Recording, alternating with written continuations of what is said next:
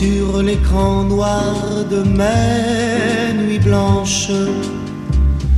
Moi je me fais du cinéma, cinéma, cinéma, cinéma.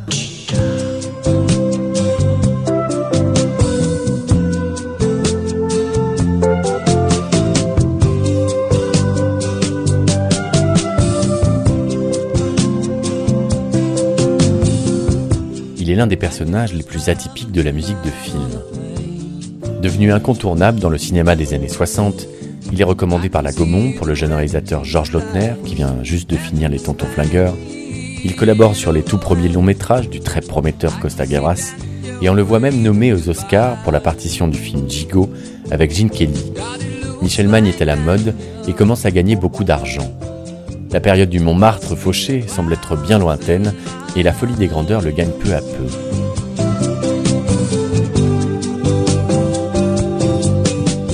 Débute alors une nouvelle aventure, nichée au nord de Paris, au milieu des champs du Val d'Oise, à l'entrée du petit village d'Hérouville et ses 300 habitants à l'époque, un château. Ancien relais de poste construit au XVIIIe siècle et qui servait de halte entre Versailles et Beauvais. La légende raconte même que Frédéric Chopin et Georges Sand s'y rencontraient en secret. C'est ici que le compositeur va épanouir son désir de nature, de romantisme, de création, mais aussi son goût pour la fête et la démesure, qui d'un côté l'éloigneront petit à petit de la musique de film et de sa première femme, Monique Vance, mais qui scelleront aussi son destin avec celui de Marie-Claude sur le bord d'une route nationale, et bien sûr celui de la pop musique avec l'explosion du premier studio résidentiel de l'histoire. De retour sur les traces de Michel Magne, en compagnie de Monique Vance, Magali et Marie-Claude Magne, l'ami et cuisinier Serge Moreau, ainsi que son mythique ingénieur du son Dominique Blanc-Francard. Grandeur et décadence au château d'Hérouville, voici la deuxième et dernière partie de Michel Magne fait son cinéma.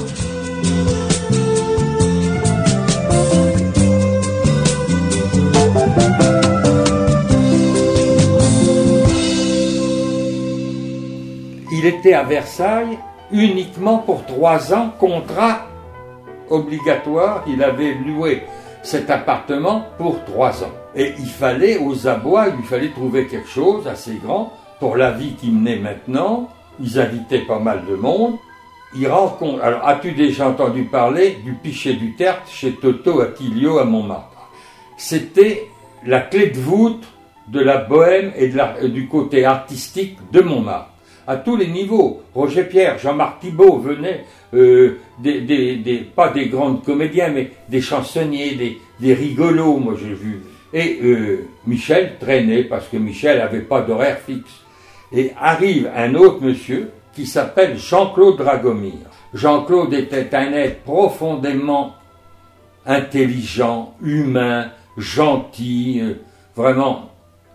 Jean-Claude ne faisait rien pendant 15 jours, une nuit, il dormait pas, et le lendemain matin, tu trouvais 15 aquarelles gouaches par terre. Il y en avait partout, partout. Et il remettait tout ce qu'il avait vu de ses visions dans Rome ou, dans Paris. Et Jean-Claude se baladait comme tous les artistes. Ils n'avaient pas d'emploi du temps fixe quand ils n'avaient pas de rendez-vous. Et Jean-Claude draguait, enfin traînait place du Tertre, parce que Jean-Claude avait peut-être déjà 27, 28 ans. Et Jean-Claude était euh, tout seul à Paris, à Montmartre, à 18 ans. Jean-Claude vivait de sa peinture avant 20 ans. Il avait plus de mère et son père était dans le cinéma à Rome. Et Jean-Claude était là. Alors comment vas-tu? Ça va, je prépare une exposition de peinture, je vais pas me plaindre. J'ai un film qui sort, c'est pas me plaindre. On boit un coup, on boit un coup. Puis Michel, il dit, oui, mais j'ai un gros problème. C'est que dans 15 jours, 3 semaines, il faut que je foute le camp, je suis sous les ponts. Et Jean-Claude lui dit, mais dis donc, il y a peut-être un truc. Avant-hier, j'étais à Pontoise, chez des amis que je connais bien, moi, qui s'appelaient les Crêpes. Et on parlait d'un château, pas en ruine, mais à l'abandon, au-dessus de Pontoise, puisqu'il y a trois kilomètres au-dessus, qui est à vendre. Sait-on jamais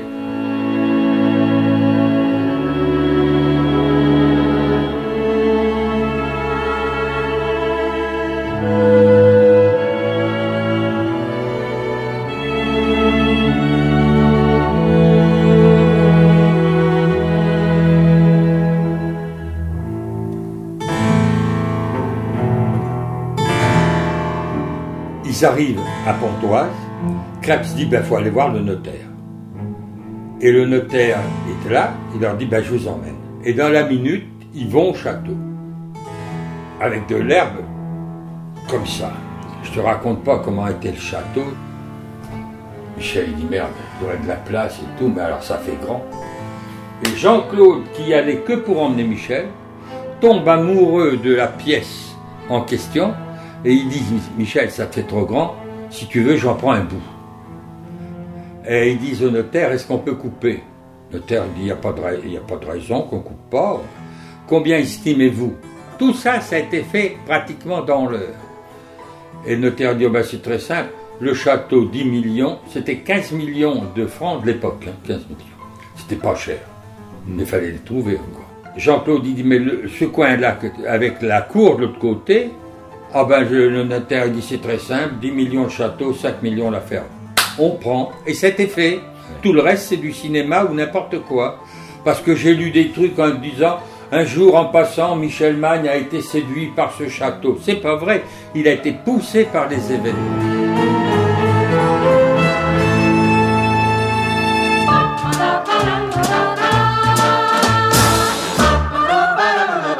Alors on a acheté avec un peintre qui était un ami de, de longue date de Montmartre d'ailleurs, euh, Dragomir, parce que lui, il avait repéré cette, ce château avec la ferme à côté. Lui, il voulait acheter la ferme et c'était trop grand, de, et, trop grand et trop onéreux de prendre les deux.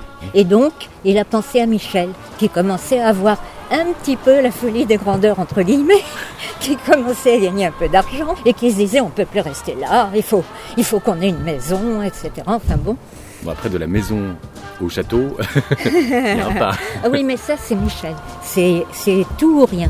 Donc, euh, il est allé visiter. Vous étiez là pendant la première visite de d'Héroville Non, je n'étais pas. Non, non, il est allé voir ça tout seul avec, avec Jean-Claude. Les femmes, euh, non, les femmes n'y étaient pas. Et puis il est rentré assez enthousiaste en me disant il faut que tu viennes, il faut que tu viennes, tu vas voir et tout. Et c'est vrai que ça avait beaucoup de charme. C'était. À quoi ressemblait ce château? Alors c'est un château qui, avait brûlé pendant la Révolution et donc il y avait l'aile principale avait brûlé. Donc il y avait une aile de côté avec une petite maison euh, basse, euh, sans étage, et puis l'aile principale qui était pour nous le château, où il y avait quand même 40 pièces. 40 pièces. Ah et puis la façade principale, c'était un mur. Et derrière le mur, il y avait un parc, très beau. Et puis alors de l'autre côté, l'aile opposée, c'était un portail qui donnait sur la ferme que Jean-Claude a acheté et qui était très belle. Ça faisait le pendant, en fait, de l'aile que nous, on habitait. Et dans la cour, il y avait un, un bassin Louis XIII magnifique. c'est beau, hein. c'était très beau. Voilà. Et donc c'est vrai qu'on a eu le coup de foudre. Et pendant, on y a, on a déménagé en 63. Et pendant 3 ou 4 ans, on a mis tout l'argent que Michel gagnait dans les films, dans, dans et Chaussons, les graviers, euh, le sable, pour faire du béton. On a fait euh, et des travaux incroyables. Incroyable, on n'avait jamais d'argent. Tout, tout passait, on disait, allez, on va payer la, la facture de Poliété Chausson avec tel film, enfin. Pour la Banque de France qui riait les Pour ceux qui ont du fric qui riait les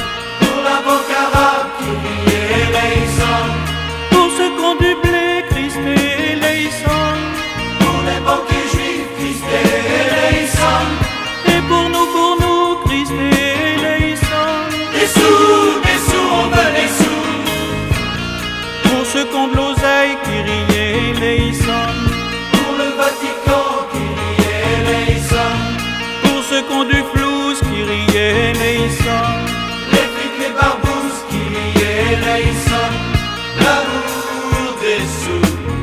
L'amour des sous. L'amour des sous.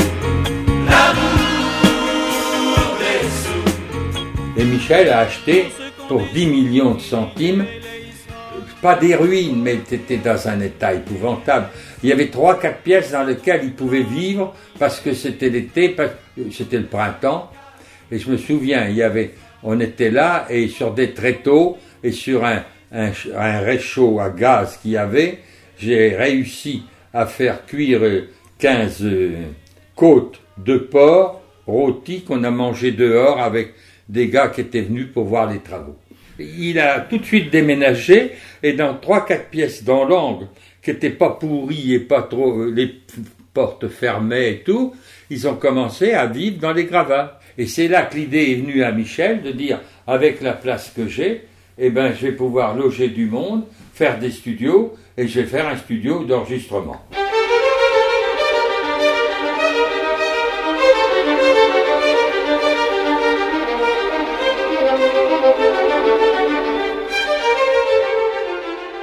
Travaux ont commencé dans le plus urgent pour au moins coucher le petit personnel dont il avait besoin. Et c'était un peu des peintes de briques et de broc au début. Puis après, il a fait venir des grands spécialistes pour faire des très belles choses. Des très très belles choses n'ont été faites que par les très spécialistes. Et puis j'ai vu arriver le tennis. Et puis j'ai vu arriver la promenade fleurie. Et puis j'ai vu monter la tour sarrasine qui servait, qui était faite pour que les femmes puissent prendre un bain de soleil à poil. Alors donc le château, moi je l'ai vu renaître.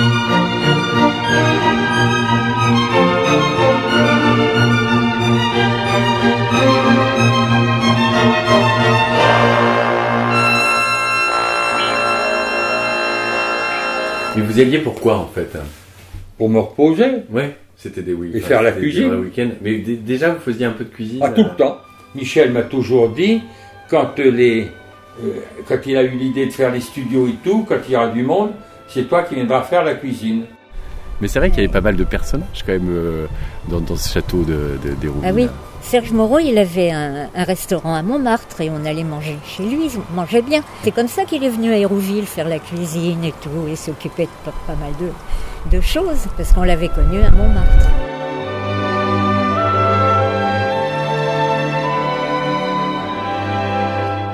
Et il m'avait dit, Michel Mann veut te voir immédiatement. J'appelle Michel, il me dit, le studio ouvre euh, lundi, il faut que tu sois là, il y aura un groupe euh, américain qui va être là. J'ai dit, je peux pas, j'ai un mois de préavis à donner où je suis. Non, non, démerde-toi. T'es comme ça. Alors là, Michel, t'es comme ça. Il n'était pas un obstacle devant lui. J'ai pu euh, trouver un remplacement pour mon boulot dans les huit jours qui ont suivi. Je suis arrivé et du jour au lendemain, avec un mauvais matériel, j'ai fait au mieux à manger pour 20 personnes, 30 personnes. Mais dis donc, on n'est quand même pas venu pour beurrer des sandwichs. Pourquoi pas? Au contraire, les tâches ménagères ne sont pas sans noblesse. Ça c'est bien vrai. Hein. Si on bricolait plus souvent, on aurait moins la tête aux bêtises. J'ai fait à manger pendant trois semaines, un mois, et ben dans la partie euh, Dragomir. Il nous l'avait laissé pendant qu'il y avait les travaux, ça s'entendait bien. Hein. Chez Dragomir, il y avait ceci de spécial, la belle pièce, une belle pièce du XVIIe siècle, avec une cheminée immense. On pouvait être des deux côtés, on faisait des repas, des grillades, des trucs même en plein été, on faisait un feu de cheminée et puis je faisais à manger des tas assez extraordinaires.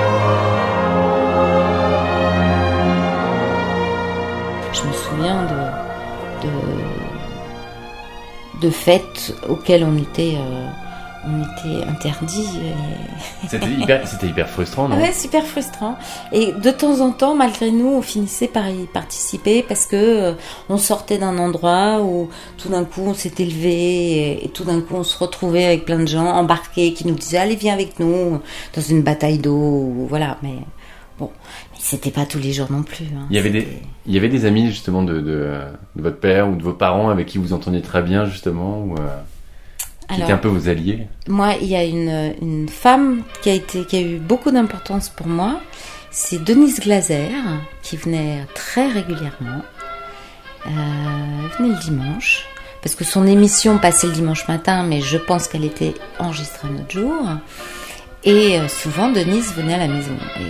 mais c'était plutôt l'après-midi. Bon. Donc, euh, ouais, moi j'adorais Denise, donc je regardais son émission, après je discutais avec elle. Voilà, drôle. ouais, c'était super. C'est drôle, Serge Gain- Gainsbourg, chaque fois que vous venez à Discorama, c'est à peu près une fois par an, j'ai l'impression que vous venez comme euh, chez le médecin. J'ai envie de vous dire, euh, donnez-moi votre pouls, comment allez-vous et où en êtes-vous aujourd'hui? Oui, vous voyez, je suis un malade incurable. Ah, incurable sûrement, malade, je ne crois pas. Incurable en quoi? Ben, incurable lorsque vous êtes Gainsbourg et en- vous êtes euh, empêtré euh, souvent dans des contradictions. Contradiction euh, Non, évolution, pas contradiction. Bon, maintenant vous chantez un peu comme un Beatles à vous, à vous tout seul. Qu'est-ce qui est arrivé? Il est arrivé que il y a un courant mondial qui vient, qui est né à Liverpool et qu'on ne peut pas ignorer, c'est tout, c'est très simple. Il faut pas se scléroser, écoutez vraiment. Viens petite fille dans mon comic strip, viens faire euh, des bulles, viens faire des des des des et des. Je distribue les swings et les uppercuts, ça fait, ça fait et ça fait ou bien ou parfois même. euh,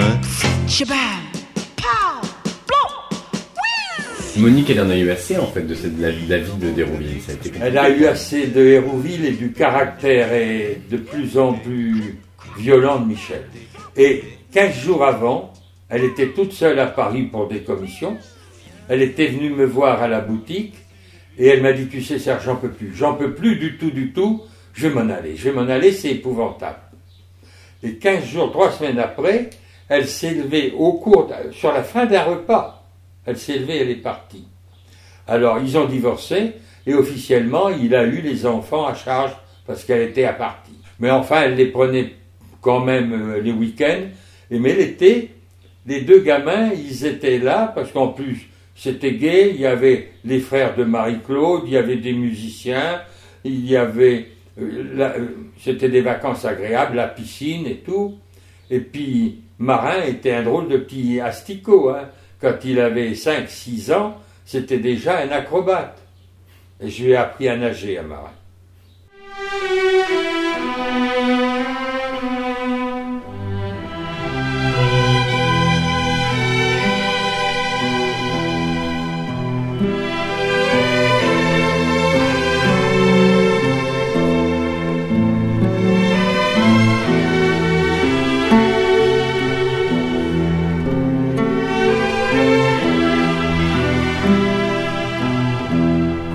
Vous, la vie de château, à un moment donné, ça vous a fatigué euh, Euh, oui, euh, en fait, c'est pas la vie de château Je sais bien. par ouais. elle-même. Non, non, c'est l'expression qui me fait rire, mais, Mais c'est juste que. c'est vrai. il, mais euh, non, mais il y a eu un moment où on on n'était plus sur la même longueur d'onde du tout. Il avait changé complètement de de tout. J'ai l'impression. Il fréquentait des gens complètement différents, des gens que moi je n'aimais pas du tout. Moi, j'étais restée un peu euh, amie avec certains anciens. Ils me le reprochaient un peu. Euh, politiquement, même, on n'était plus d'accord. Moi, je trouve ça embêtant. La coexistence ne peut en effet se concevoir qu'entre gens du même monde. Elle peut également ne pas se concevoir du tout. Moi, j'ai quitté en 68, j'ai Ouais. quitté Michel. J'ai fait ma, ma révolution en Ouais. mai 68, j'ai quitté, c'est vrai. Quelques jours avant la révolution de mai 68. Et donc, j'étais plus là. Et, Et toute donc- cette période, parce que c'est vrai qu'après, cette, c'est- oui, c'est un peu comme les romans et les films, c'est qu'après une ascension, c'est vrai Oui. qu'il a eu, euh, vous, vous quittez Hérouville, Oui. un an plus tard, il y a l'incendie Oui. euh, du château qui, a été, qui a été très Ah dur, bah. puisqu'il a perdu Ah bah, énormément on a perdu énormément de choses. On a perdu tous les films de, des enfants jeunes, etc. On a perdu des choses vraiment euh, irremplaçables. Moi, j'ai perdu toutes mes photos de danseuses. Ma mère est partie en mars, je crois. Après, il y a eu mai 68. Et euh, ma mère changeait d'appartement sans arrêt. Et bon, moi, j'ai des souvenirs.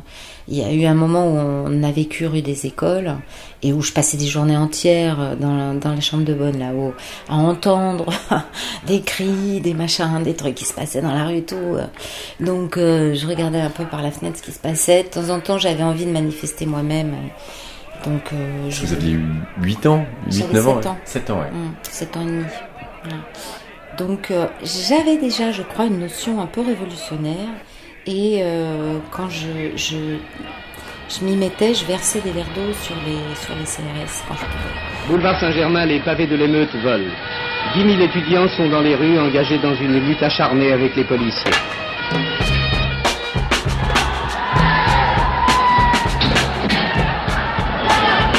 Quand la nuit vient, la violence atteint son paroxysme. La manifestation fera 600 blessés. Il y aura 422 arrestations, dont 31 maintenues.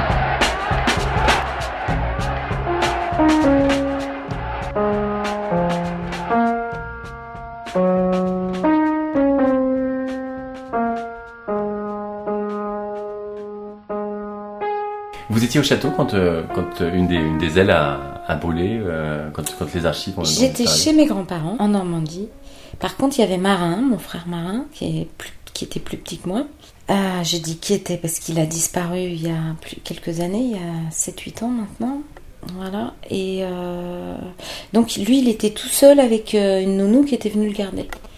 Et justement, l'aile où ça a brûlé, c'était ce, qui s'appelait l'aile principale, où il y avait l'habitation et les studios euh, au-dessus. Et en fait, euh, il y avait une autre aile. D'ailleurs, c'est la première aile où on a vécu quand on est arrivé avant les rénovations, on va dire. Et la nounou, euh, comme elle dormait plutôt là, eh ben, elle avait rapatrié Marin là. Tant mieux, parce que sinon, je sais pas si s'ils seraient vivants euh, et l'un et l'autre.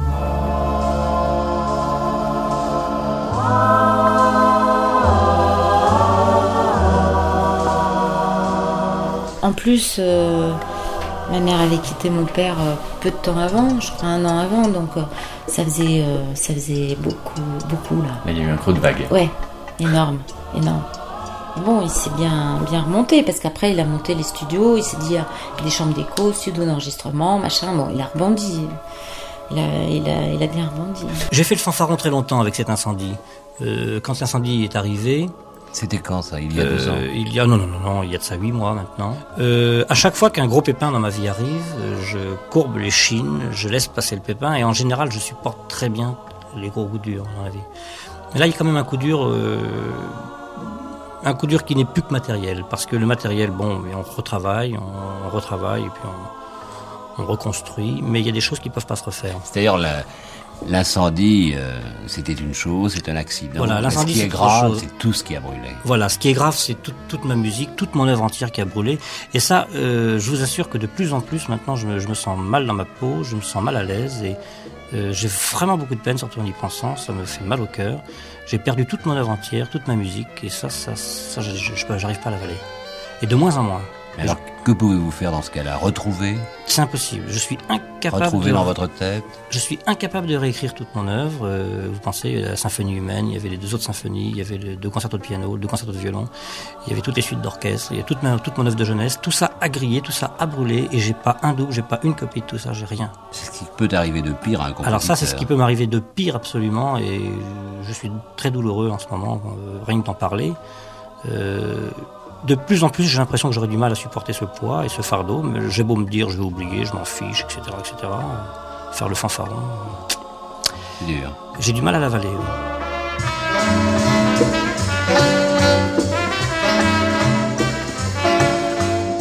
Moi, je suis partisan d'une vie agréable, d'une vie heureuse. Euh, Les pépins qui me sont arrivés, j'espère qu'ils vont se terminer avec l'année 70 et que maintenant, je vais refaire une, une année plus heureuse et meilleure. En tout cas, musicalement, euh, je suis sûr, je suis sûr de moi. En tout cas, je, pense que euh, je ressens la musique comme jamais je l'ai ressentie.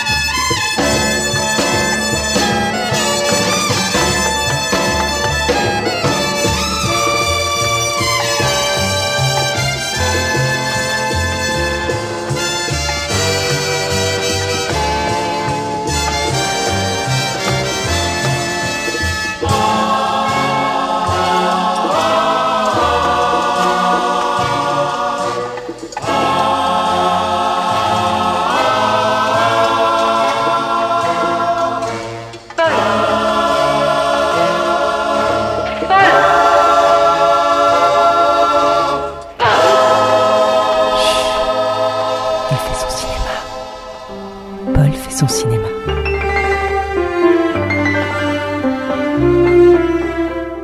Aujourd'hui, c'est la deuxième et dernière partie de Michel Magne fait son cinéma. Marie-Claude Calvé est la seconde femme de Michel Magne.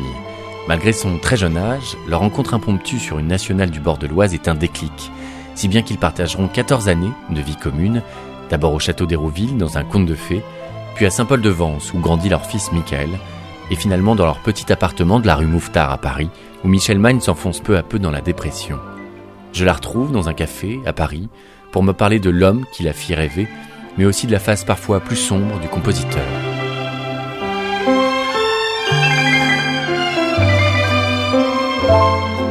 Est fini, Carmencita. Non, par mes seins. Pour garder dans son lit un homme comme Perrac, il faut autre chose qu'une petite vierge de campagne. Il aime ce qui brûle, Geoffrey, ce qui fait mal, ce qui est dangereux, ce qui est fort. Marie-Claude Magne, quel rôle jouez-vous dans le cinéma de Michel Magne? Ah, alors euh, moi je suis arrivée quand même tard hein, dans le cinéma de Michel Magne. Il avait déjà fait son cinéma hein, avant moi. Il avait déjà fait beaucoup, beaucoup de gags et, et de choses. Et de, il avait beaucoup écrit de, de partitions avant de me rencontrer. Moi, je l'ai, je l'ai rencontré sur le, euh, à l'époque où il, où il a composé la musique du film de Terence Young de la part des copains. Moi, j'étais, je l'avais rencontré quelques mois avant. Vous savez comment nous nous sommes rencontrés, on vous l'a déjà dit. Alors, c'est l'histoire d'une lycéenne qui fait du stop à la sortie de Pontoise.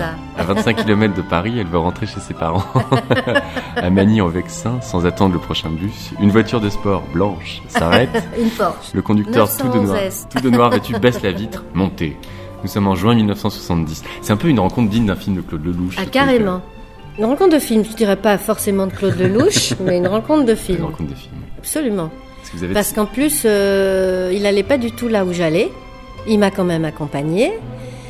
Bon, il est et, et il m'a laissé sa carte en me disant qu'il était Michel Magne. Donc moi, je n'avais jamais entendu parler de Michel Magne. Je lui ai dit oui, bonjour, moi je m'appelle Marie-Claude Calvé.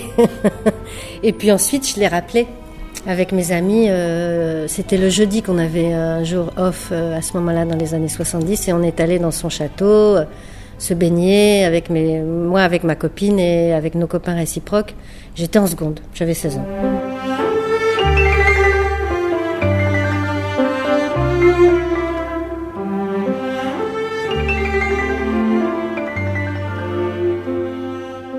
C'est quoi la, la- la première impression que vous avez eue en, en le voyant en fait Dans, dans la voiture Oui. Alors là, euh, j'ai pas eu d'impression. J'ai- vraiment. euh, je me suis dit, waouh, la première fois que je fais du l'autostop, je vous jure que c'est vrai. C'est la première fois que je fais de l'autostop, c'est une Porsche qui s'arrête et c'est Michel Magne. Non mais vous vous rendez compte, le destin, c'était- fou quoi. Et donc j'ai pas eu d'impression. euh, Je me suis dit bon, il est sympa, il m'amène là où je vais. euh, c'est tout, c'est tout ce que j'ai eu comme impression. C'est après que j'ai eu des impressions quand je suis allée le voir dans son château. Oui, là, là, ça m'a, il m'a beaucoup impressionné. Je sais bien que vous avez un merveilleux château à Hérouville. Non. euh, On reconnaît là tous les cachets amassés, euh, Oui, non, en réalité, film c'est- après film. Le mot château est un mot horrible à notre époque et j'ai honte de l'employer. Je ne J'ai une grande pas maison. Je ne vois pas maison. comment on peut, on peut appeler votre propriété, Non, alors si ce n'est un j'ai château. Une grande maison, c'est une grande maison. Elle est de quelle époque C'est Louis XIV. Oui, une maison à l'époque Louis XIV, c'est parfait.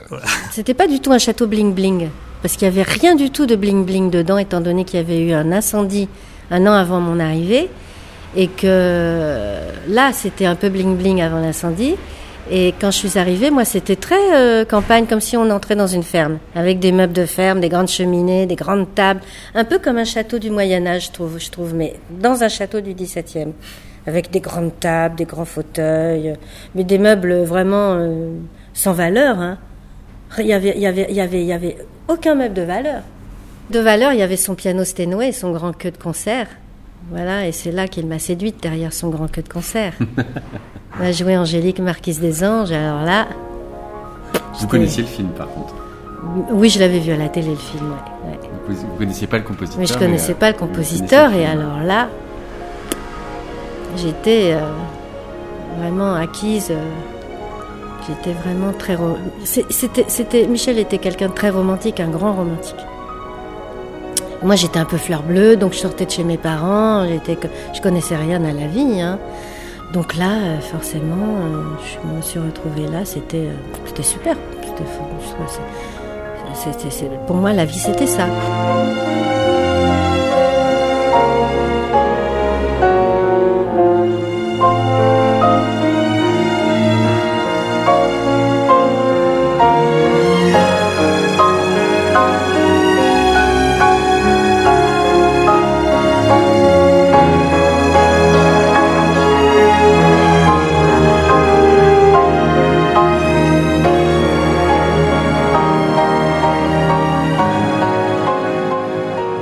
Passé très vite parce que c'était l'été, je l'ai rencontré en juin.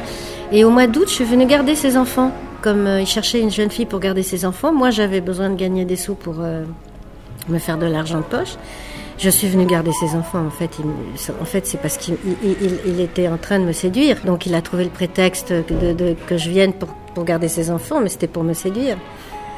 Et quand je suis arrivée et que un jour j'étais avec les enfants à la piscine, et il me dit mais c'est une fille comme toi qu'il me faudrait, tout ça. Et moi je lui ai répondu oui d'accord mais que moi, parce qu'il y avait euh, toute une ribambelle de gonzesses qui étaient au château à ce moment-là. Il avait une fiancée la, journée, une fiancée la nuit. Euh, et moi, à, à 16 ans et demi, je lui ai répondu du tac au tac oui d'accord mais que moi.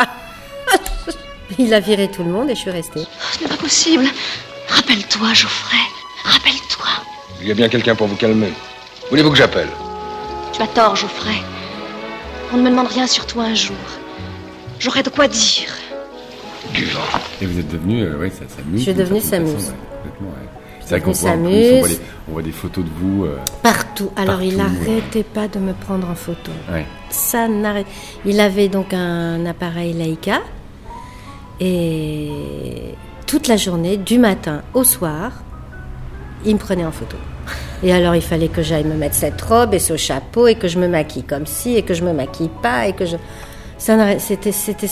il était complètement fasciné par par par moi qui rendait bien en photo, j'étais photogénique donc euh, du coup euh, et lui il était très euh, c'était un artiste complet, hein. il peignait, il faisait de la photo, euh, tout ce qui touchait c'était de l'art quoi. Il voulait le transformer en art et il était fan de David Hamilton. Évidemment j'avais des, chapeaux à fleurs, des robes à fleurs, sous les arbres. C'était à peu près un mélange entre, à mi-chemin, tu imagines, à mi-chemin, la petite Béard et Brigitte Bardot. Entre les deux, c'était Marie-Claude. Avec un caractère per- personnel, mais qui était à, à l'échelon de Bardot et de Béard. La première fois où elle nous a gardés, je me souviens peut-être pas de la première fois, non, mais bon, à- au fur et à mesure, comme elle est revenue souvent, j'ai fini par m'en souvenir. Parce que vous aviez que 5 ans d'écart au final, c'est ça qui est. Euh, ouais, 6 ans. Elle, elle en avait 16 ou 16 et demi, j'en avais 11, j'étais une gamine pour elle. Mais en même temps, euh, vu que bon qu'elle avait une histoire avec mon père, elle avait aussi euh, il valait mieux qu'elle s'entende bien aussi avec les enfants. Bien donc sûr, euh, ouais. bon, en même temps, moi j'étais pas j'étais pas ni, ni pour ni contre. euh, bon, on était plutôt ouverts, donc bon. Euh, mais après, je me, effectivement, il y a, il y a eu des, je me souviens de, de, de grosses rigolades de copines, et puis de temps en temps où j'avais super les boules après elle, quoi. Parce que voilà, parce que on peut dire que c'était quand même une ado, que moi j'étais une gamine, donc euh, voilà. La maison est confortable, la table excellente, notre hôtesse délicieuse. Pourquoi ne pas tempérer provisoirement certains réflexes? Pourquoi ne pas poursuivre cette idée de, de trêve évoquée un peu sommairement hier soir et qui rendrait ce séjour harmonieux? Et les jours venus, qui avertira Boris qu'elle ait rompu la trêve Mais monsieur l'abbé lui-même, en filant une grenade dans la tronche Ou en glissant un scorpion dans mon lit. Oh, N'exagérons pas, on en réchappe. Pas toujours. Leonid Bocciaco à Lima et Willy à Barcelona, ils sont restés. M'accuserait-on? Mais non, qu'est-ce que vous allez chercher là?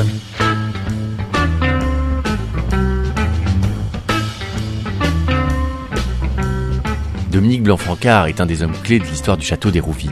Il est l'ingénieur du son qui fut débauché par Michel Magne d'un studio parisien où il s'ennuyait ferme pour se retrouver aux manettes d'un endroit où se donnèrent rendez-vous tous les plus grands groupes du moment. Trois années de folie furieuse pendant lesquelles il collabora avec les Pink Floyd, David Bowie, Cat Stevens, Elton John ou encore T-Rex. La liste pourrait bien sûr s'allonger, mais ce serait empiéter sur les histoires qu'il a à nous raconter. Niché dans son studio du 8e arrondissement, le père de Sinclair et d'Hubert, moitié du groupe Cassius, nous livre quelques moments passés dans le château de Michel Magne en compagnie des rockstars. Good morning, little schoolgirl. Can I come home with you? Ce que je voulais savoir, Dominique, c'est euh, comment vous l'avez rencontré euh, Est-ce que vous vous souvenez de la première rencontre de, Tout à fait, de très Michel très Magne bien. Je me souviens très bien, euh, j'avais un, un copain avec qui je faisais beaucoup de free jazz à l'époque, c'était en 70, qui s'appelait Pierre Lattès, qui est décédé l'année dernière, et qui était un, un mec qui avait une émission euh, à la télévision qui s'appelait Bouton Rouge, c'était une émission très pop, dont c'était le concurrent de mon frère qui lui avait euh, Les Enfants du Rock, et lui c'était euh, Bouton Rouge. Donc Patrice Blanfranca, votre, votre frère. Et donc euh, Pierre, euh, à la, pendant qu'on un enregistrement, me dit "Écoute, j'ai rencontré un gars absolument incroyable, complètement fou, euh, qui vient de monter un studio dans son château. Et ça serait bien que tu le rencontres parce que vraiment, euh, c'est un endroit génial." Et l'endroit où je travaillais à l'époque, euh, j'y bossais déjà depuis sept ans et franchement, je m'y ennuyais et, ça allait pas quoi. Donc j'avais dit à Pierre, Écoute, je cherche du boulot si jamais euh, je trouve. Et je me souviens de lui avoir dit, mais c'est à 40 km de Paris, ça peut pas fonctionner. Quoi. À l'époque, tout était centralisé dans le centre. Les musiciens passaient de l'opéra au studio et, et voilà, puis c'était compliqué. Et il me dit, mais il faut quand même que tu viennes. J'ai dit, bon, ben, un soir, il prend un rendez-vous avec Magne et il m'emmène, on va dîner chez Magne à, à Aéroville. J'arrive, je vois cette immense bicoque euh, complètement euh, décadente, mais en même temps, tout était euh, hyper moderne. Quoi. Parce que là, on est en 1970, je crois. On est en 70. Alors en plus, c'est, c'est- vous, vous arrivez un an Après l'incendie, de ouais. toute, la, tout Absolument. tunnel qui a été Ouais. ravagé par cet incendie en Et 69. donc après l'incendie, il décide de faire le studio dans, euh, quand on rentre dans l'aile droite, donc. euh, et donc il me fait visiter le, le truc, je monte là-haut, je vois ça, je dis mais c'est dingue. Et euh, il faut ramener dans le contexte que ça n'existait pas. Il n'y a aucun résidentiel n'existait à l'époque euh, dans la sur Terre, quoi. Alors qu'est-ce qu'on appelle un studio résidentiel? Un studio résidentiel, c'est un, euh, un studio d'enregistrement installé dans un, un endroit où les gens peuvent habiter et vivre et enregistrer. À l'inverse des studios dits conventionnels où on part le matin, on revient le soir. À l'époque, c'est ça, c'est des, des cadences ça. de bureau presque. On arrive à 8 Oui, le 9h, matin, 9h, euh, 12h, du matin. 13h30, 16h30, 17h, 20h. Si, euh, comme nous, on faisait les grands 8, c'était donc euh, à 21h, break, 21h, 24h, euh, 1h, 4h du matin, etc. Par bloc de 3 heures. Et donc, euh, les gens qui bossaient en studio à Paris repartaient après et rentraient chez eux. Et là, en 70, on est, en ce qui me concerne, euh, fin du- d'un cycle d'une sorte de variété très très euh, hiérarchisée, justement avec les chefs d'orchestre, les arrangeurs, euh, les gens géniaux que j'ai rencontrés à l'époque, donc les, les Vanier, les Michel Colombier, ces gens-là. Qui travaillait d'ailleurs au château avec, Qui a euh, avec travaillé, Michel Magne. qui a ouais, été ouais, ouais. son assistant longtemps. Vous connaissiez ces bandes Je ne connaissais originales même pas l'individu. Parce que vous, vous, aviez un groupe de rock à l'époque, Ouais, vous n'étiez pas non, du tout là-dedans. je connaissais c'est- absolument pas le, le personnage et donc la thèse m'a dit tu vas voir c'est un mec génial, il est complètement fou, etc. Donc je visite le studio dans son dans son château, je vois le truc en haut là, très très bien construit. euh, C'était dans un dans un grenier, dans le grenier euh, il avait fait une grande pièce de musique, il avait après transformé parce que j'ai vu des photos d'avant. Le studio, c'était la pièce où il travaillait. Et puis un jour, il décide d'en faire un studio d'enregistrement avec un copain à lui qui s'appelait Gérard Delassus. Donc ils- font des travaux d'acoustique, euh, ils fabriquent une vraie régie avec une vitre, une porte. Euh, Gérard construit une console euh, à partir d'éléments. À l'époque, on construisait nos consoles nous-mêmes. Il n'y avait pratiquement pas de console sur le marché qui était euh, prête à installer. Et puis voilà, puis je regarde le truc, je dis putain, mais c'est gonflé de faire ça, quoi. J'avais jamais imaginé ça. Après, on descend en bas, on dîne, on papote pendant au moins 2-3 heures. Il me dit ouais, mais en fait, j'ai fait le studio pour moi. Je fais de la musique électronique. Et après, maintenant, je fais de, la musique. euh, il me raconte des tas d'histoires hallucinantes euh, de l'orchestre de Radio France à qui il avait coupé les, cordes des violons pour qu'il fasse pling pling pling quand il voilà. Et je dis ce mec est définitivement cinglé, mais ultra brillant. Et puis il monte ses peintures. Et bon, par moments, c'était des trucs qui ressemblaient vraiment euh, à des à des tas de gens qui l'avaient inspiré, euh, Vasarely, tous ces gens-là. Bon, il était très inspiré. Et il me raconte, euh, il nous raconte pendant tout le dîner euh, ses potes. euh, Françoise Sagan et tous les gens de Saint-Paul-de-Vence et nanana. Je lui dis, ce mec est complètement cinglé, mais son truc est vraiment intéressant. Et puis on se dit au revoir et je rentre chez moi. Mais ça me turlupine quand même. Et deux, trois mois après, Michel m'appelle en direct, euh, il m'appelle chez moi, il me dit écoute Dominique, tu te souviens, je suis Michel Magne, tu es venu dans le studio, écoute voilà, j'ai un souci. Euh, En ce moment au studio, j'ai Eddie Mitchell qui enregistre, et moi je connaissais très bien Mitchell, mais pour d'autres raisons, parce qu'on était de la même génération de rockers décadents, mais j'avais bossé avec ces musiciens, mais j'avais jamais travaillé avec lui en tant qu'artiste. Et il me dit, euh, Mi- Mitchell est au studio avec un, ingénieur anglais qui était le Andy Jones. Et euh, il- voilà, le problème, c'est que le gars, il a, ils ont dépassé, ils sont en retard, et il faut qu'il absolument qu'il reparte en Angleterre, et j'ai personne pour finir l'enregistrement. Est-ce que tu crois que tu pourrais venir le soir après tes séances? Il y a quatre jours à faire. euh, et, moi, je dit, Merde, c'est une bonne opportunité à la fois de rencontrer Mitchell et ses musiciens, de placer sur un autre studio, puis de voir vraiment à quoi ressemble cet endroit, comment il fonctionne? chaîne aux pieds. Toi, tu sais ce que veut dire liberté. Quant à moi, je ne sais pas ce que je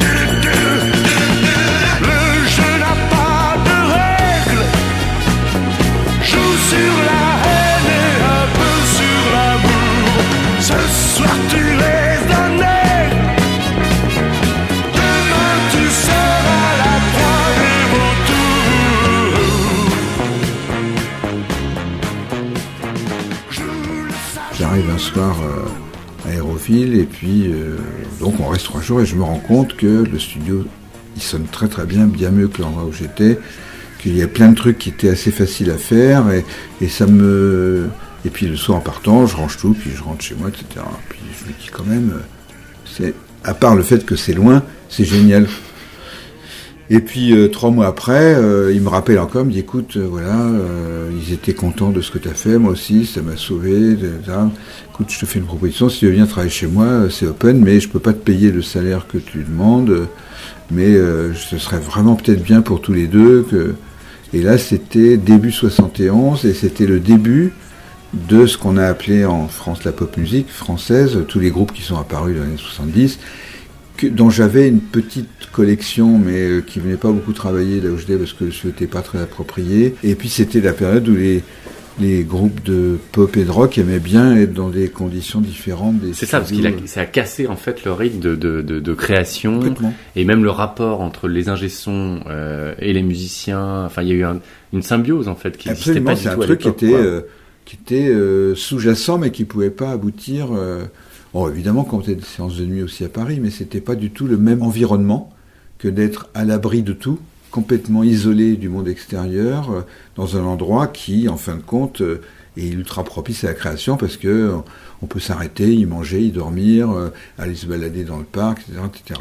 Et donc j'ai donné ma dème et puis je me dis bon allez je risque tout. J'ai pesé le pour et le contre pendant un mois. Je dis bon j'y vais.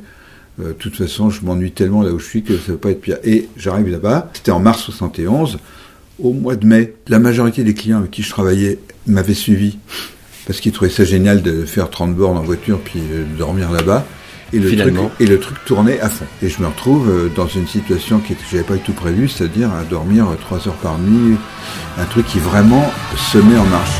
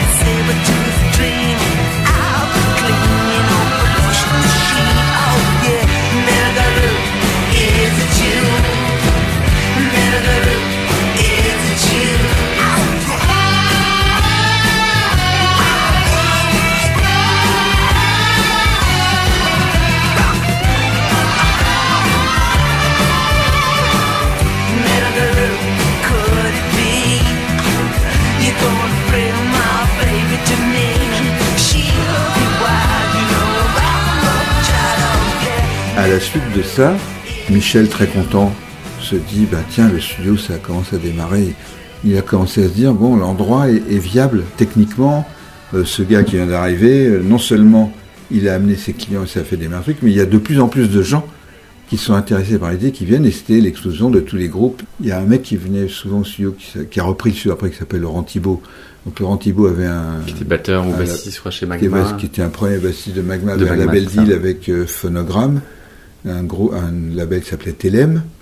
Et Telem euh, signait tous les groupes qu'il pouvait trouver et il les faisait enregistrer là-bas. Ah, Donc on il y avait un truc euh, qui était en train de se mettre en place. Et Michel visait plus haut, et un jour il part à Saint-Paul-de-Vence, et il revient de Saint-Paul-de-Vence, il me dit, ah, j'ai passé un week-end incroyable, j'ai rencontré Bill Wyman, j'ai avant, et, et nous on Le était, on hyper fatigués parce qu'on bossait, j'avais pas d'assistant, on bossait mais 20 heures par jour quoi.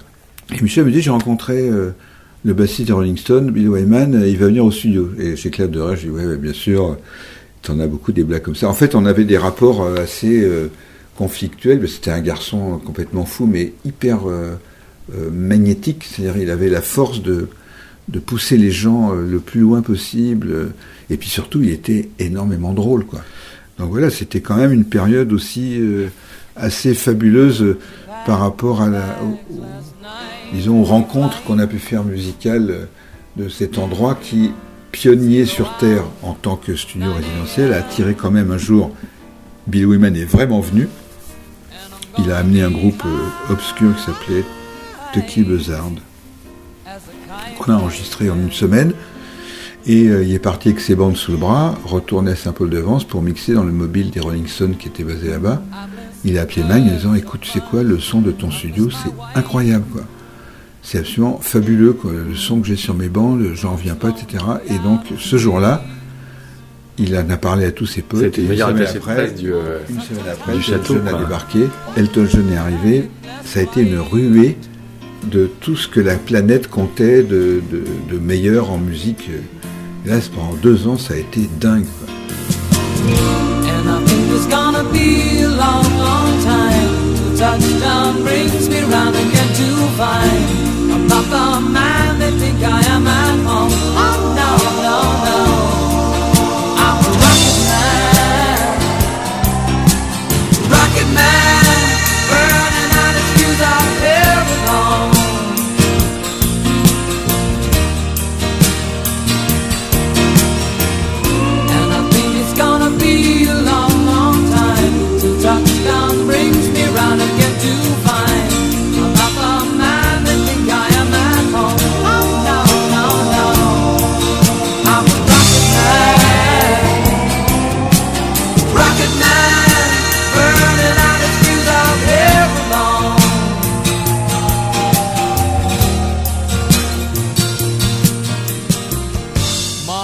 L'espace de quelques années seulement, Elton John y enregistre trois albums, encore considérés aujourd'hui parmi ses meilleurs. Pink Floyd y produit l'album Obscure by the Clouds, T-Rex fait rugir son glam rock le plus rutilant, et la silhouette filiforme de David Bowie se promène dans ce studio au son si fameux.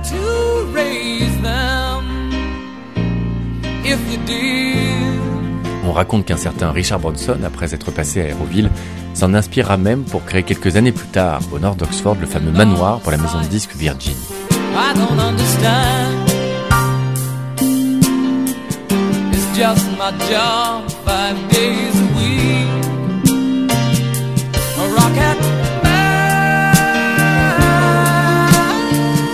En 1972, le château est définitivement au sommet de sa gloire. Michel Magne se marie avec Marie-Claude et voit la naissance de son deuxième fils, Michael.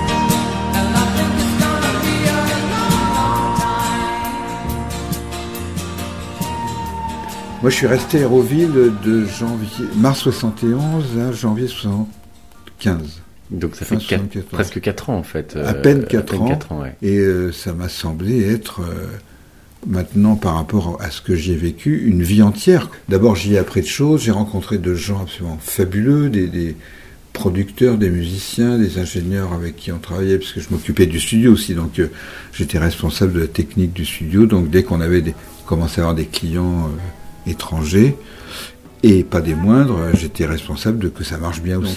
En plus, je crois qu'il était allergique à l'anglais. euh, Michel Mann, il parlait très mal anglais. c'est- Alors déjà, c'est il c'est- très mal ce qui anglais. configure assez mal déjà la relation Voilà, et la c'est- gestion euh, avec, C'était quand même, euh, c'était quand même quelqu'un qui avait, euh, euh, par exemple, euh, il y a eu un festival euh, foireux à Auvers-sur-Oise qui avait organisé. Donc, qui est juste qui est à côté en fait du. Du, un euh, copain à lui qui avait monté un festival de rock euh, sans prendre les moindres précautions. Donc ça s'est terminé en, drame parce qu'il est tombé euh, un orage inouï qui a mis tout dans la boue. Mais un dimanche soir, Michel Magne vient me voir et me dit euh, euh, T'es au courant du festival? Je dis non. Ben, il y a un festival à sur Ouest samedi soir prochain. Je dis ah oui quoi. Ben, c'est un festival de rock, c'est génial. Il va y avoir les Grateful Dead, machin. Je dis oui et et ben on va l'enregistrer. Je dis oui et comment? Ben tu crois que tu peux faire un mobile pour samedi prochain? Je dis c'est une blague ou quoi On est dimanche. Il me dit c'est pas une blague, mais si tu peux le faire, on enregistre et on sera très fort. J'ai dit ben écoute, euh, on peut peut-être le faire, mais il faut un camion, une console, des baffles. euh, puis je fais un vague schéma avec toi. Il me dit bon ben tu auras tout ça demain. Et le lundi soir, il revient avec le camion, le matériel, et on s'est mis au boulot, et le camion était fini le samedi.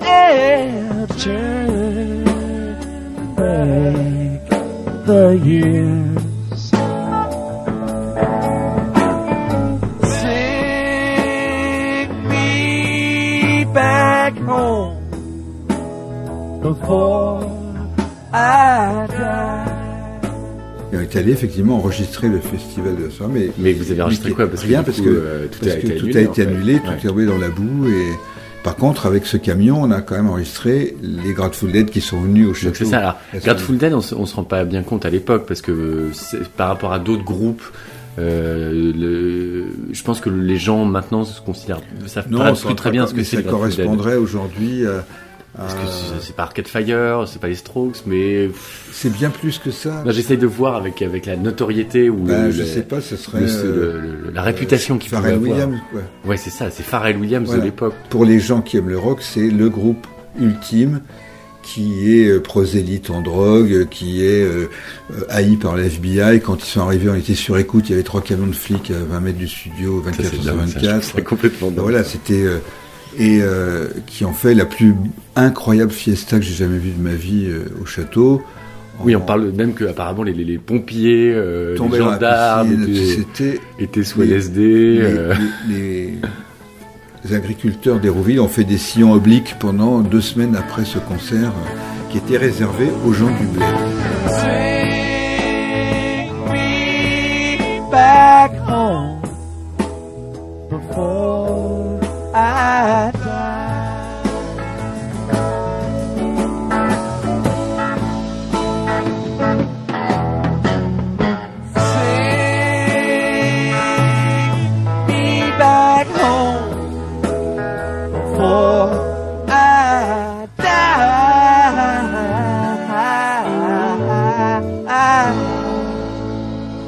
Et le lendemain, parce qu'il y a eu au moins 300 personnes à cette soirée, le lendemain matin, on était tous cuits, mais eux, toute l'équipe du DED, enfin, tous les rôles, toute l'équipe technique, ramassaient le moindre mégot qu'il y avait dans la pelouse. Quand ils sont partis, c'était comme si euh, il n'y avait pas eu trace de leur passage. C'est assez impressionnant aussi.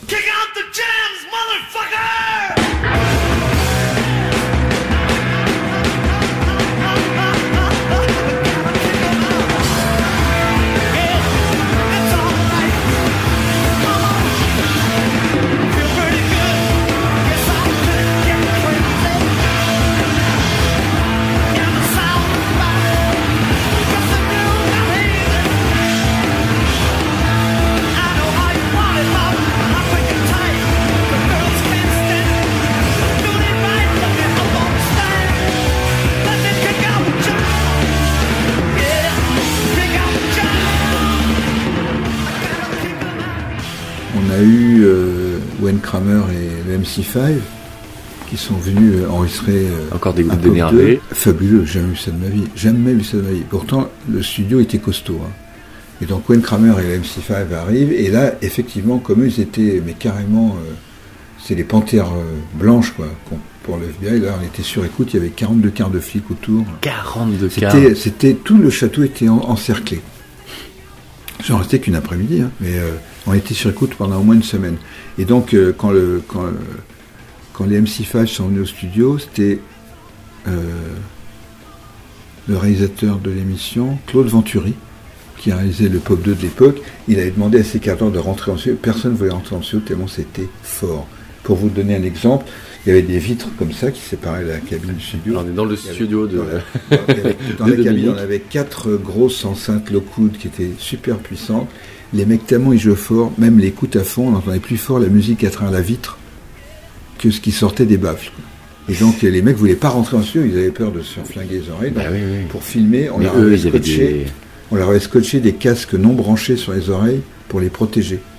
Ils sont les filmer comme ça et c'était jamais entendu un groupe jouer aussi fort de la musique.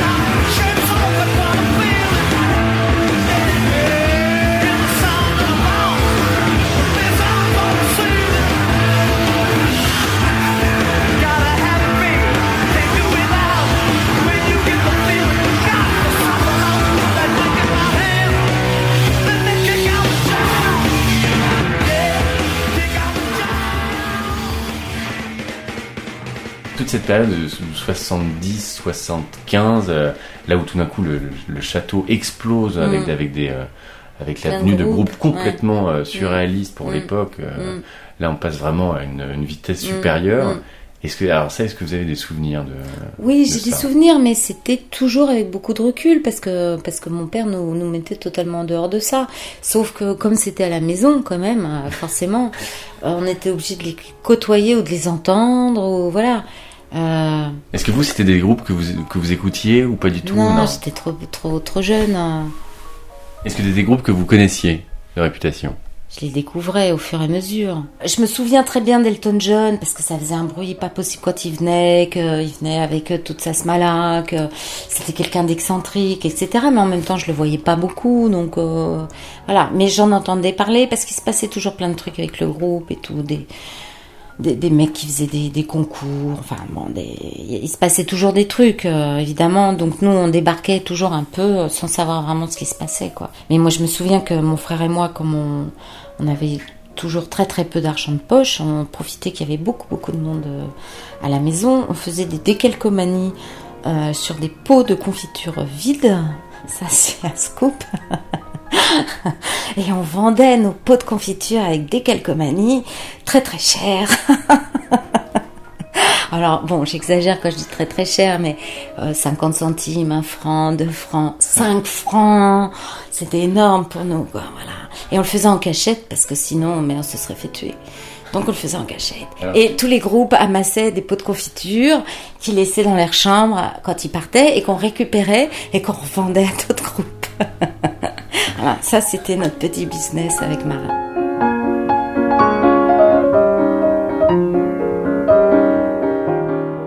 Les premières années à Aéroville, ça a été un, un conte de fées. Vous, Un conte de fées. Vous le dites vraiment à Mm. chaque fois. euh, Mm. Avec, avec euh, des, Elton des John. événements et des, des gens que Mm. vous, vous avez croisés. euh, Alors les ma- le magazine Lui qui venait faire des photos, alors avec toutes les filles, avec euh, Aslan, tout ça, les grands dîners, les grands déjeuners, les tournages. Ah ouais, c'était tous les jours, il y avait quelque chose. Ça serait compliqué de vous dire quelles, quelles sont les, les, les, rencontres Ce qui m'a marqué le plus, les Grateful Dead. Ça, c'est sûr que ça, c'est ce qui m'a marqué le plus. Elton John, les Pink Floyd et un groupe californien qui est venu. Moi, j'étais tombée dingue amoureuse du chanteur. On aurait dit Jésus-Christ. Il était beau. Rex Foster. Je sais pas ce qu'ils sont devenus. Et alors, et alors, il y avait un copain de Michel qui était. Michel avait dû dire à son copain Tu surveilles Marie-Claude parce que j'étais tout, j'étais tout le temps surveillée. Il y avait tout le temps un copain derrière qui surveillait. Et dès que j'étais un petit peu trop avec Rex Foster à écouter la musique et tout, allez hop, fallait que je, re- que je remonte dans ma chambre. C'était drôle et moi j'étais amoureuse de Rex Foster. C'était ah, je le trouvais trop beau et tout. Today my soul's been getting weary of fighting what it knows is wrong. So my songs are all that I'm giving away to you, my friend. Quand on a 17 ans, on est euh, souvent vite amoureux de plusieurs personnes. hein, on peut aimer plusieurs personnes. Et euh, c'était drôle. En plus, à l'époque, à, ce moment-là, j'étais quand Rex Foster est venu, euh, c'était pas officiel. On n'était pas encore ensemble officiellement avec Michel.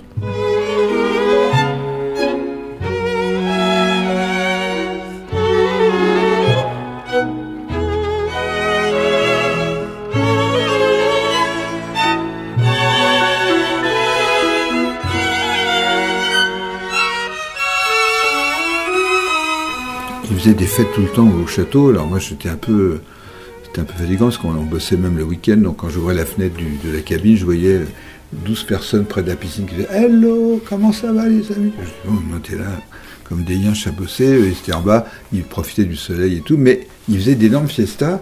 Et puis ils étaient tellement contents que le sur marche, quand il y avait un nouveau client qui arrivait, ils invitaient tout le monde à dîner, ils vidaient des caisses de champagne, de vin, des poulets, et enfin ils dépensaient trois fois ce que le sur apportait.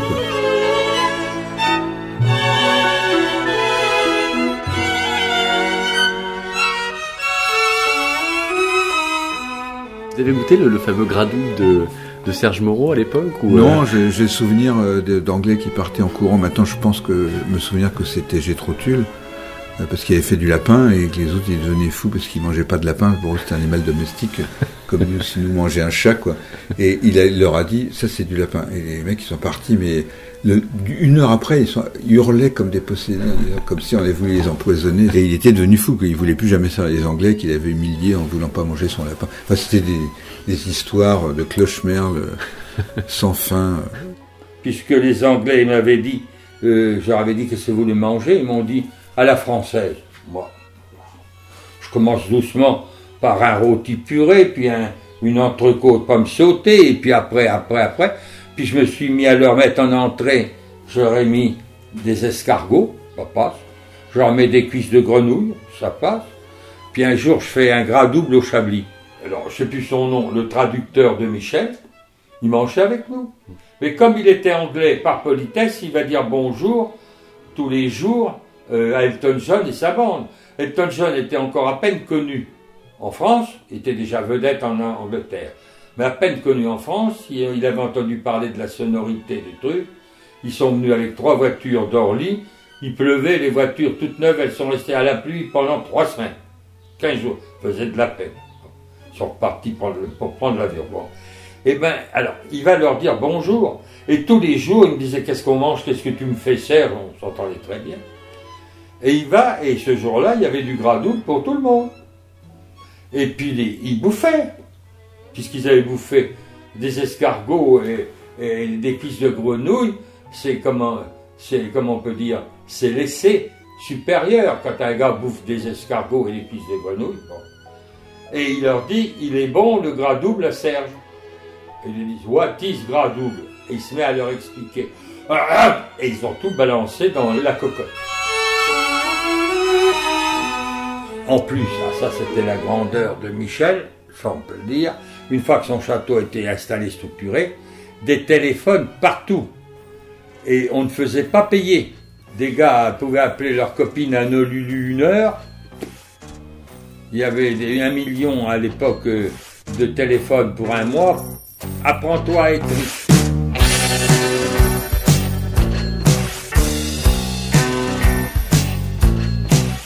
Il avait l'invitation facile, hein, on peut le dire, l'invitation facile. Le alors là, une fois que j'étais vraiment cuisinier permanent là, il y a eu un été très beau. Tous les dimanches, on voyait des voitures arriver, des voitures arriver, et le personnel était parti. Et il ne me prévenait pas, 9 fois sur 10, parce qu'il faisait beau, il venait pour la piscine, pour se baigner, mais pour manger. Des piques-assiettes, ça rappliquait.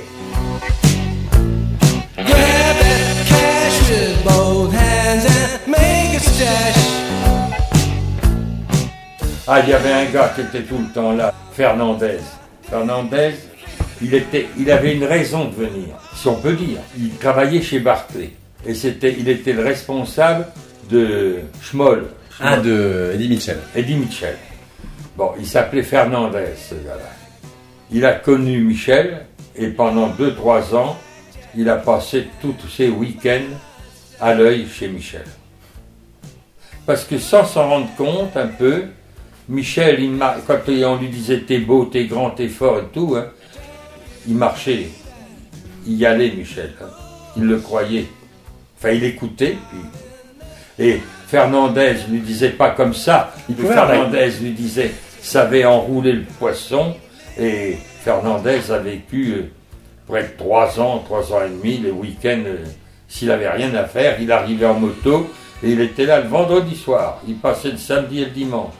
Puis comme il était intelligent, il parlait anglais couramment et tout, bon, on le gardait. Et maintenant, Blaze, flattez-moi. Monseigneur est le plus grand de tous les grands d'Espagne. C'est pas une flatterie, ça, c'est vrai. Euh, J'avais pensé à autre chose, mais, mais j'ose pas. Tu sais, je, je suis osé, allez-y. Monseigneur est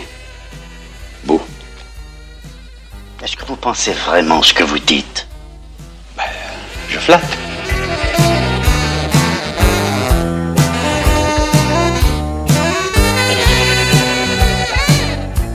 Je voyais des huissiers arriver quand même régulièrement à la maison et on avait des chiens, on avait des, do- des Doberman, des gros chiens très gentils mais qui faisaient peur.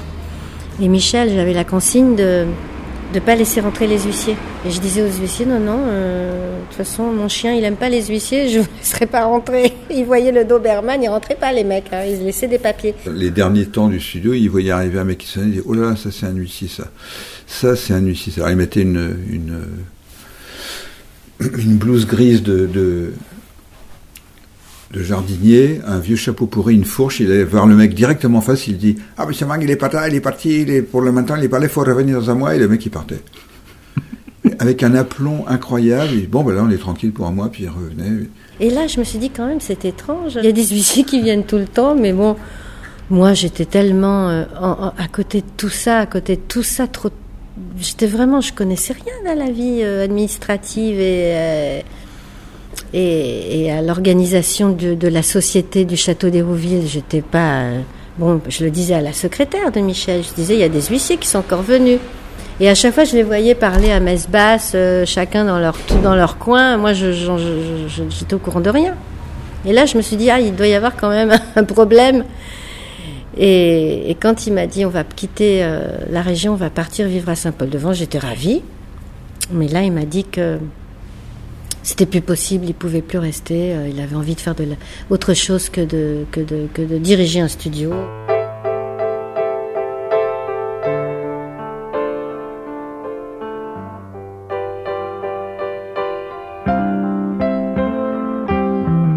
En 1974, le fisc, les dettes, la gestion catastrophique du château oblige Michel Magne à mettre en gérance les studios. Il part précipitamment à Paris, puis à Saint-Paul-de-Vence, en attente des poursuites judiciaires que lui infligera son successeur et grand rival du studio Davout, Yves de Chamberlain.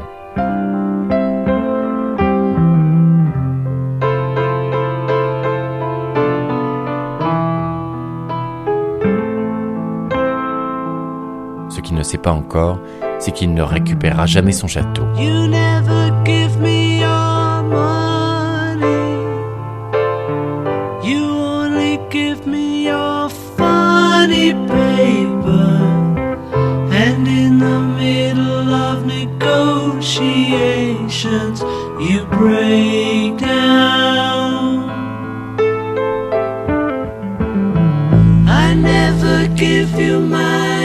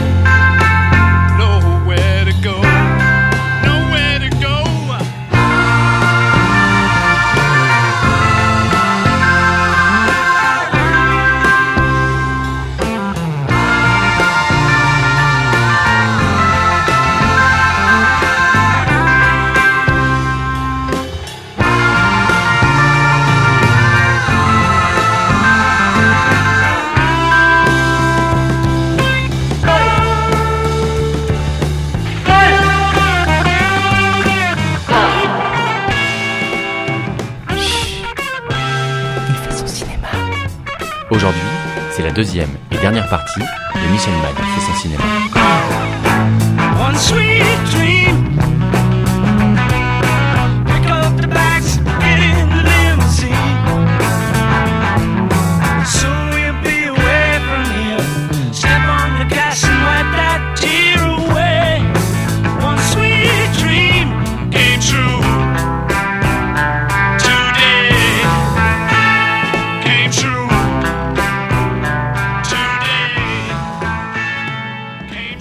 Je pense qu'il n'a pas été très malin. Il a, il a pas été malin du tout, je pense. C'est-à-dire que il a eu énormément de succès avec les, studios d'Hérouville. Euh, à un moment donné, il a eu envie de, retrouver un peu de liberté, de re- refaire un peu de musique de film à l'occasion, parce que là, il avait plus le temps, etc. Euh, il a voulu laisser en gérance et il s'est adressé à son pire euh, ennemi, on pourrait dire. Euh, parce que évidemment il avait pris un énorme marché à- à- au studio d'Avou qui était à l'époque les premiers énormes studios parisiens qui marchaient du feu de Dieu et je pense que les studios d'Hérouville ont, lui ont, lui, ont, lui, ont, lui ont bouffé une énorme clientèle. On les avait rendus fous, les studios parisiens. qu'on- Il y avait, ouais, il y a une guerre a- de studio. ouais, on- euh. Il y avait, il y a toujours une guerre de studio, mais surtout Héroville, avec son côté euh, inaccessible, euh, que des chevelus qui fument les gros pets et qui font de la musique et qui font des doigts d'honneur à toute la profession, euh, avait réussi en un an à éliminer leurs clients, leurs, leurs euh, concurrents.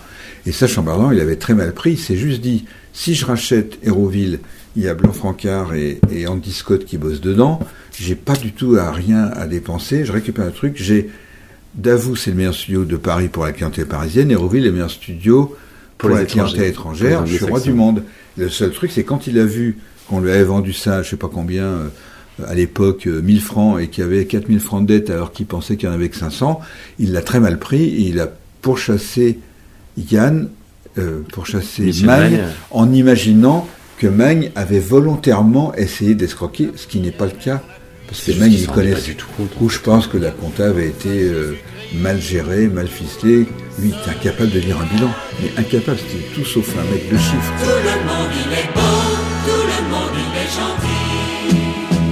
Le problème euh, n'est pas le fait d'avoir vendu à Chamberlain. Nous, ce qu'on a vraiment souffert, on était content que le studio continue. On avait envie que Magne s'en sorte. Il nous a dit, écoutez les amis, euh, c'est trop compliqué, j'ai trop de dettes, j'ai trouvé une solution, le studio va continuer, c'est Chamberlain d'avoue qui va s'en occuper, puis moi du coup, euh, je, m'occupe, je ferai plus que de la musique, ça, on était content pour lui parce qu'on avait envie qu'il s'en sorte aussi. Mais en même temps, le problème, c'est qu'il avait accumulé énormément de dettes et je pense que la comptabilité n'était pas clean, quoi. Et du coup, euh, euh, Chamberlain, c'était quand même un, un- un rapace. Avec tout le respect que je lui dois, moi j'ai essayé de travailler d'avoue avant de travailler à, à Hérouville et le mec, c'était quand même un, un brigand, quoi. Mais je crois qu'il avait dit euh, à Laurent Thibault, euh, je vais le saigner, je vais le tuer. Ah mais ça m'étonne Enfin, pas. dès que c'est un mec, on lui faisait une crasse, il a eu, il a eu tous ses, tous ses ennemis, les a eu jusqu'à l'usure.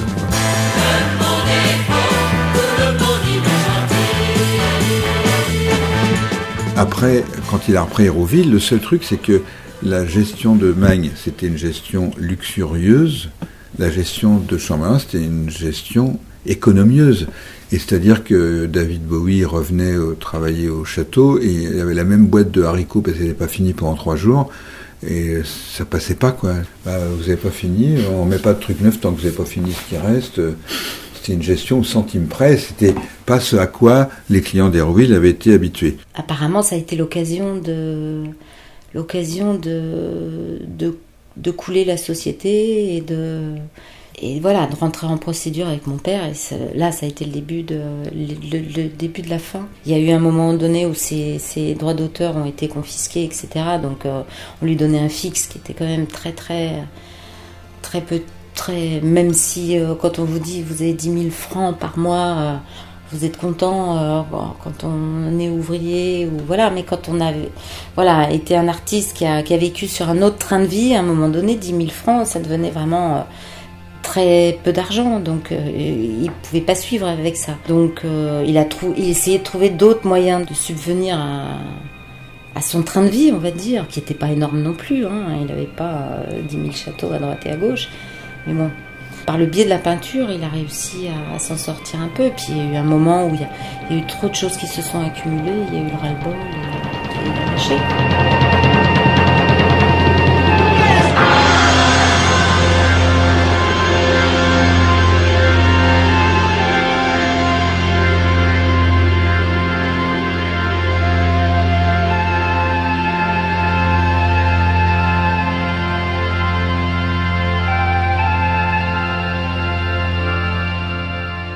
Fait, je me suis rendu compte à Paris, quand on est revenu à Paris en 77, rue Mouffetard, là j'ai vu euh, des médicaments circuler, mais beaucoup.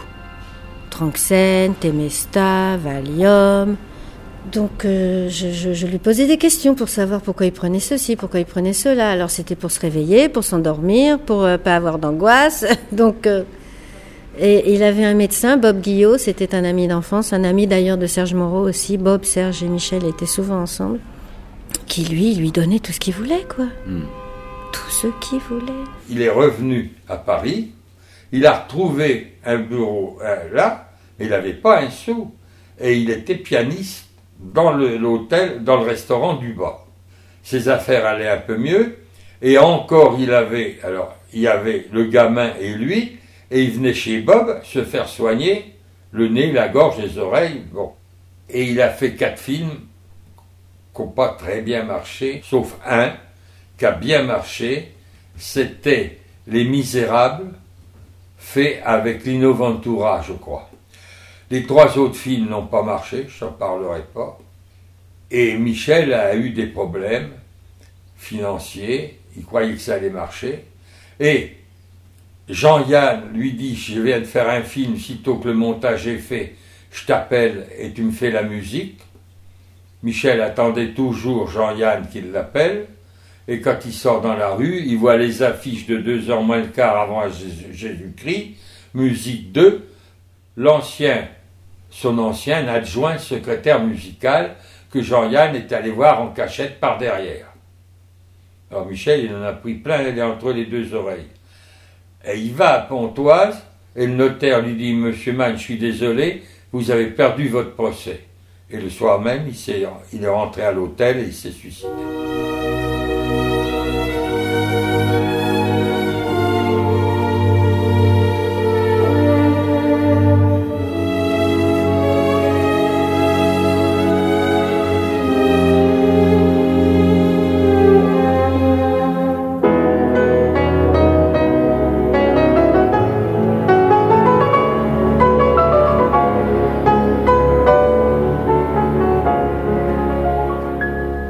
Alors il a créé beaucoup dans la joie parce que il était très heureux euh, avec Michael et moi euh, en famille. Il était très très heureux donc il a il a beaucoup créé avec ça, mais euh, il a beaucoup euh, été déprimé. Puis alors je pense que le château d'Hérouville à la fin ça l'a complètement. euh, Et il a euh, complètement. Ça, vous l'avez senti euh, arriver ou Non, ou pas? J'ai pas senti que c'était grave comme ça. Non. Il était en, en- en traitement, mais sous son lit, il y avait tous les documents concernant Hérouville, le procès, le machin, le truc, qui cachaient pour que les infirmières, les médecins et tout ne, ne sachent pas qu'ils s'en occupaient toujours, Ouais. mais ils ressassaient ça tout le temps. Et là, là, je me suis inquiétée. Là, je me suis dit, il, a, il le prend très très très mal, il, ça va pas. il- je sentais que ça devenait obsessionnel, quoi. Mais bon, euh, comme c'était quelqu'un qui, exagérait toujours un peu, qui extrapolait un peu, etc., qui en rajoutait toujours un peu, je me disais, bon, c'est des appels au secours, mais il le fera pas. Et puis, euh, de toute façon, comme on n'a pas envie que la personne le fasse, on n'y croit pas, parce qu'on n'a pas envie d'y croire. Puis bon, ben voilà. Donc ma première réaction, ça a été de dire le con, le con, le con. Trois fois. Le soir même, je jouais. J'ai cru que j'y arriverais jamais. Bon, ça a été une représentation très particulière dont je me souviendrai toujours. Surtout que c'était le soir où il devait venir me voir en plus. La, Ouais, la- c'est- la- la totale, il avait tout choisi. Enfin bon, il l'a pas fait exprès, mais bon. Ouais, c'était- dur. Je donnais, je donnais mes cours et hum, j'ai vu, euh, j'ai vu mes élèves qui étaient toutes elles avaient entendu à la radio la nouvelle. Elles savaient toutes que j'avais été, bien sûr, euh, mariée avec, euh, avec Michel Magne.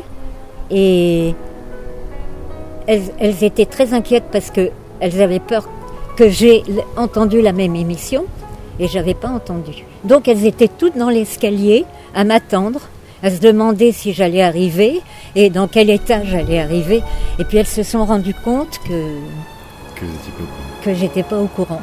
Donc euh, toute la soirée de cours s'est passée et c'est une de mes élèves euh, avec qui j'étais devenue amie qui me l'a annoncé après les cours. Voilà. Je m'y attendais pas. Surtout que je savais en plus qu'il avait pris rendez-vous avec sais plus qui.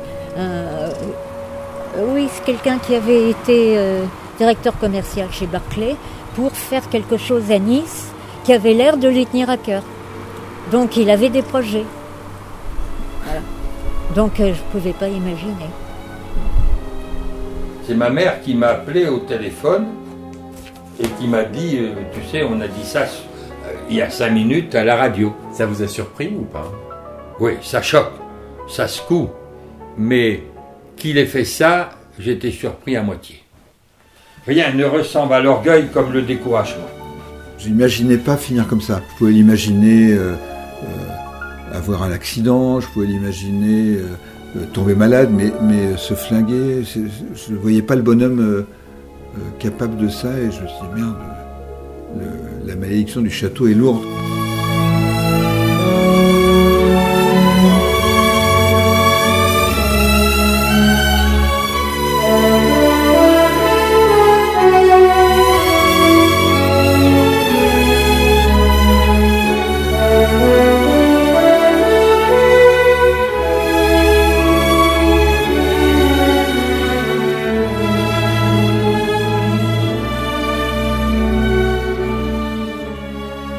Difficile de vivre, Michel Magne.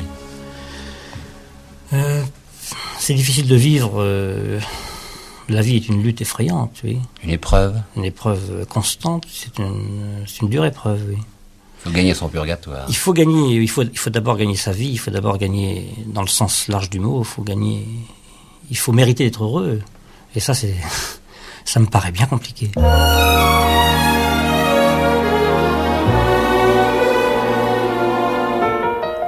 Michel Magne, fait son cinéma.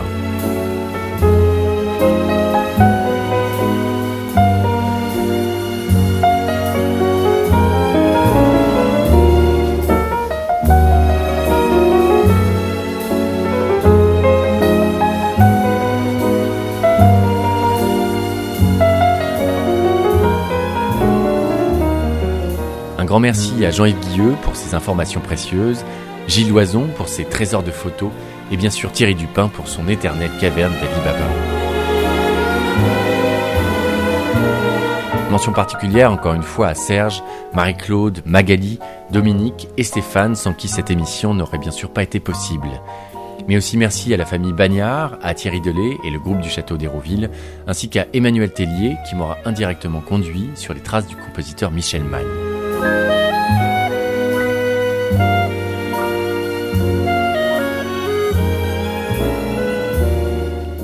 Dans un mois, nous irons à la rencontre du duo le plus comique du détournement à la télévision. J'ai nommé Bruno et Nicolas. Entre la cogip et le message à caractère pornographique, c'est avec Bambi Darling, Berthier, Ranu et Le Guélec que nous fêterons cette fin d'année 2014. D'ici là, gardez les yeux grands ouverts sur l'écran noir d'Ovenu Blanche et sur les ondes de Radio Campus Paris. Moi, je continue de faire mon cinéma. Ciao.